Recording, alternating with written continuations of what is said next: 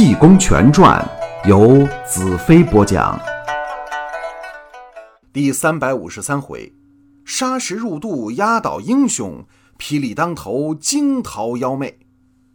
话说牛忠带领前队渡过江，结果呢，就因为吃了点点心，一个个顿时身体沉重，再也起不来了。Why? What happened? 为什么会这样啊？原来呀，因为那个赖头猿跟那四个妖精受了狄小霞的嘱托，借着妖光是直奔赣北而来。到了江口，那石臼精、磨盘精他们过江是很不容易的，因为身子太重了，遇水就沉。所以呢，跟锅盖精一商议，咱几个呀就留在南岸。老袁同扫帚精到了北岸。老袁呐，想争个头功，所以呢，撇开扫帚精，自个儿去探听消息。正好遇上牛忠一个人在江口，他掐指一算，知道牛忠是要找船过江。老袁心想。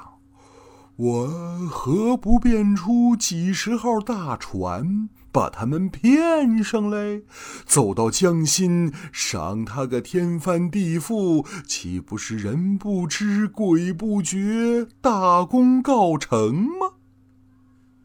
主意想定，就变了三号官船和三十二号大驳船，用了一个分身法，又变出无数的老猿，爬在桅杆顶查看牛中的动静。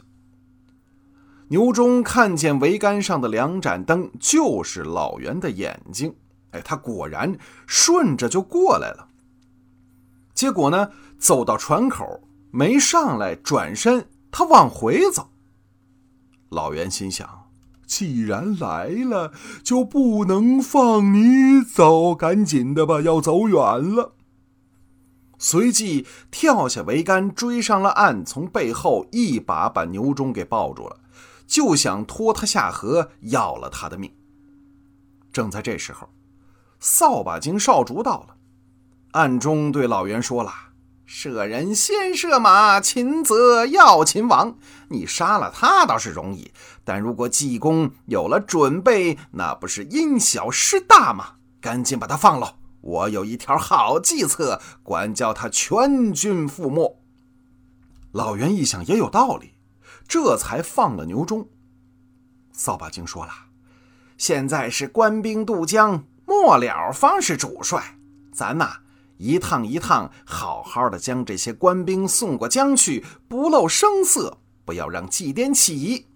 等到末了一趟，那三只官船上一定都是他们的重要人物。”那时候你在水里做起法，就算祭奠可以逃走，那些将军元帅、男将女将还想有一个活命吗？老袁道：“呃，计策虽好，但那些官兵就白白放了不成？”扫帚精嘿嘿一笑：“嘿嘿嘿，别忙啊，我另有办法。明天。”他们前队过江之后，必会等候后队，就叫锅盖、石臼、磨盘三个兄弟变化几家吃食店，只要将那些吃的变得又大又好，价格又贱，我再在场面上忽悠忽悠，还愁不成吗？到时候请他们吃一肚子的砖头碎块，不就送了命吗？老袁听罢，哈哈大笑啊！哈哈哈哈！妙计妙计，就辛苦你到南岸跟他们一同行事吧。当下，这扫把精啊是连夜到了南岸，布置妥当，变了俩扫街的，帮着吃食店兜生意。牛中果然中计，兵士们吃了，只觉得肚内沉重，没法走路，尤其这牛中。他吃的多呀，这时候就觉得肠胃之内一阵阵的剧痛，不停的往外吐石头，这谁受得了啊？只看那些吃食店里的人向他是拍手大笑，哈哈哈哈！刚出锅的，要不要再吃一盘子？牛忠这时候恨不得拔出双斧打个落花流水才称心，可也只能想想，丝毫动弹不得。咱们单说济公、张钦差、杨奎、韩玉英等，统帅着三千人马，将近四排时分，已到了赣江北岸。早见刘陆两个总阵迎上前来，进了大帐，二人便把牛中怎样星夜密传，怎样清晨过江，让他们两个照应船只，迎接后队之事说了一遍。张钦差问了：“现在江口多少船只？”全队不过三千多人，一趟能过去吗？二人禀告啊，江口现在三条大官船，三十二号长口船，照人数呢，一趟就能过去，但辎重马匹太多，需分两趟方才妥当。张钦差一听，就让领兵官率着中队先行过江，然后再渡后队。老袁这时候已经得到消息了。一面通知南岸的妖精，你们赶紧准备；一面将中队送过江去。那南岸的妖精啊，用了搬运法，把牛中他们这一千多人扔到荒地里了，腾出了地方，准备啊再陷害中队。扫把精呢，依旧忽悠官兵入店吃饭。这官兵两千多人，果然又着了道。但呢，他们是吃过早饭的，所以没吃那么多，不像前队的人如此严重。他们的具体临床表现呢，是要上茅房，一个个的捂着肚子，满世界找厕所拉屎啊。结果呢，就跑到了这块荒地里，可拉不出来啊，这个难受啊，菊花无法绽放。这时候，有眼尖的。忽然看见前队的人怎么都坐在这荒地里呢？你望望我，我望望你，跟傻子一样。领兵的将官姓马，叫马如飞，拎着裤裆还招呼牛中呢。牛牛先锋，牛先锋，哎，我我这儿呢，这儿呢，你们也闹肚子了。但见牛中并不起身，一个劲儿的摇头叹气，是一步都不能动。马如飞一瞧，知道了，肯定也是着了道了。再朝本队一看，那些出宫上厕所的，一个个撅着屁股，抱着肚子直喊疼。撅了有俩时辰呐，忽然大路上人声嘈杂，只见张钦差、韩玉英和众将官，有骑马的，有步行的，飞奔而去。牛忠他们正纳闷呢，怎么都跟狼撵了似的？再一看，后边有一个白发老头。手拿双锤，还有一个赤发红须、尖脑袋顶的人，手拿着双叉。另外还有仨雪白的矮胖子，一个手拿着铁铲，一个手拿理工拐，一个手拿美人杵，在后边是紧紧追赶。牛忠心想：这几个杂碎什么来头？这许多英雄好汉都不是他们对手，恨不得自个儿上前帮忙，可站都站不起来。就在这时候，只见张钦差一骑马，在这荒地里绕了一个大圈子，刚刚来到一条小水沟前。张钦差他是文官呐，哪儿干过马上的事儿？到了跟前，他不会勒马，这马双足踏空，失了前蹄，扑通一个跟头摔下去了。这时候，那赤发红须的从后边已经赶上来了。一飞叉，恶狠狠地向张钦差脑袋后边就飞到了。就在这闪电穿针的功夫，只见一员女将斜刺里赶到，大喝一声：“狗妖怪，休伤元帅！”双刀一起，嘡啷，把那只飞叉给磕开了。这员女将正是韩玉英，危急之际呀，救了张钦差一命。那妖怪。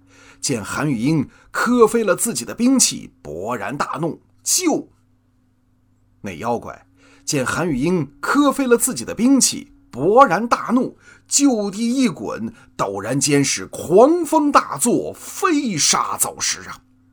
韩玉英虽是女中豪杰，但毕竟是个凡人，哪是妖精的对手啊？被弄得眼睛都睁不开了，伏在马上就想逃走，结果。被那白发老头跟那仨白胖子四面围住，哪里冲得出来？众妖精兵器齐举，可怜韩玉英就要命丧当场。就在这危急之际，只听空中咔啦，晴天响了个霹雳，那荒地里就跟着火了一般呐！东边一道妖光，西边一道妖光，是冲天而去，那些妖精全不见了。就在这时，一阵歌声从大路上传来：“千里长江水滔滔。”是又无舟子又无桥，多谢群妖，多谢群妖，一众雄兵渡过了，惹得和尚哈哈笑，哈哈笑。凡人怎知道，数遍恒河沙，历尽落且岛，方知和尚真奥妙啊，真奥妙。济公唱罢。搭眼一瞧，张钦差站在田中，他一转身走了过来。韩玉英和众将官也都来了，但却独独不见了杨奎。张钦差派人赶紧去找，再向田中一看，自己这三千人马就跟稻草人一样，撅了一地。张钦差呀，还以为是中了妖怪的毒呢。对济公说了：“圣僧啊，这一般受毒的兵将还要想个主意呀。”济公哈哈大笑：“ 我的天哪，他们那不是中毒，那是肚子坠的没办法起来。”当下就把妖精开吃食店的事儿说了一遍。张钦差说了：“呃这他们这满肚皮的石头，那可如何是好啊？”哎呀，医治倒是不难，但这么些人，我怎么下手啊？也罢，我老人家呀，就辛苦辛苦吧。说着，用手捏了一个诀，向这个脊背上一指，那个脊背上一指，这些人只觉得肚皮里就跟倒了一堵墙一样，哗啦，顿时菊花绽放。噼里秃噜掉下好多东西，砸得脚后跟都疼。这真是应了那句话：“放屁砸着脚后跟。”大伙啊，一个个愁眉苦脸的，以为拉了一裤裆的硬屎，哪知道把裤子一脱，全是沙子石屑。哎，这当时啊，肚子也轻松了，人也能动弹了。就是牛中吃的太多啊，济公指了一下还不行。连着两下，给他弄了个上吐下泻。牛中吐完之后，又排泄了一裤裆，裤子解开一道，那些石子儿啊，堆成了一座小宝塔，带尖儿的，卖相很好。一直到济公把所有人都医治好了，张钦差这才下令拔队起行，咱们不在话下。但是这第三批的官兵渡江，怎么会跟妖精打起来呢？只因到了三起官兵渡江之际，济公知道这些妖精最灵，哎，只要你说一句，他们马上就能听见。于是呢，济公就写了一个纸条子，交代张钦差，叫他依计而行。张钦差呀，点头会意。当下传进押船的将官说了。此次过江，你们将驳船放行，仍将三号官船驶回北岸。本帅同杨将军、侠义公主等以便起行。押船官答应下去，大伙儿呢纷纷上船。济公啊叠了几个纸人，变成众人的替身留在帐中。其实真正的张钦差等人呢，济公已经用隐身法夹在散军里边下船去了。老袁哪知道啊？只当张钦差等真的没动身啊，他也不敢惊动，怕误了大事，一直让这第三批船平平安安过了江。可刚一上岸，张钦差想起一事儿，坏了，自己的印信给留在中军帐里了。你说多耽误事儿？张钦差呀，是一个劲儿的自责。济公呢，生怕遗失印信有误大局，赶忙。除下帽子抛在江中，自己回去拿印信。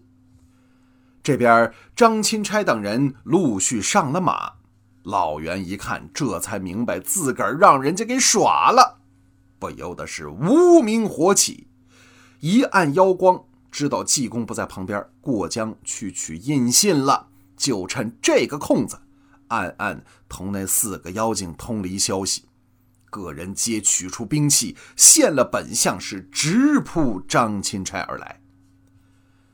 张钦差和杨奎正在并马前行，忽然间，只看五个妖精五般兵器由半空中飞来。张钦差手无寸铁呀，幸亏杨奎在旁边一锤给架住了。张钦差借这个势头伏案逃走。杨奎呢，生怕张钦差单身一人路间有失，也是无心恋战。虚晃一招，跟着张钦差的马就走。韩玉英一瞧，丈夫走了，自己也是不战而败。济公呢，虽是到北岸去取印信，可心还在南岸，他惦记着。等印信到了手，走到江口，把灵光一按，知道北岸那边已经动上手了。济公赶紧飞渡过江，但见这尘头起处，飞沙走石。济公他老人家也不管那么多了，先发了一个掌心雷，咔嚓把妖精给吓跑了。这才跟张钦差等人聚在一处，医好了重兵将，便要开队，但是不见了杨奎。韩玉英跟杨奎夫妻感情深呐，是格外放心不下。张钦差派去寻找的官员又不回头。韩玉英一急之下，自己抢先而走去找丈夫的下落，一直走了二十多里，忽听前面是杀声震天：“杀呀，不要跑啊！”但不知前面究竟是何人厮杀，且听下回分解。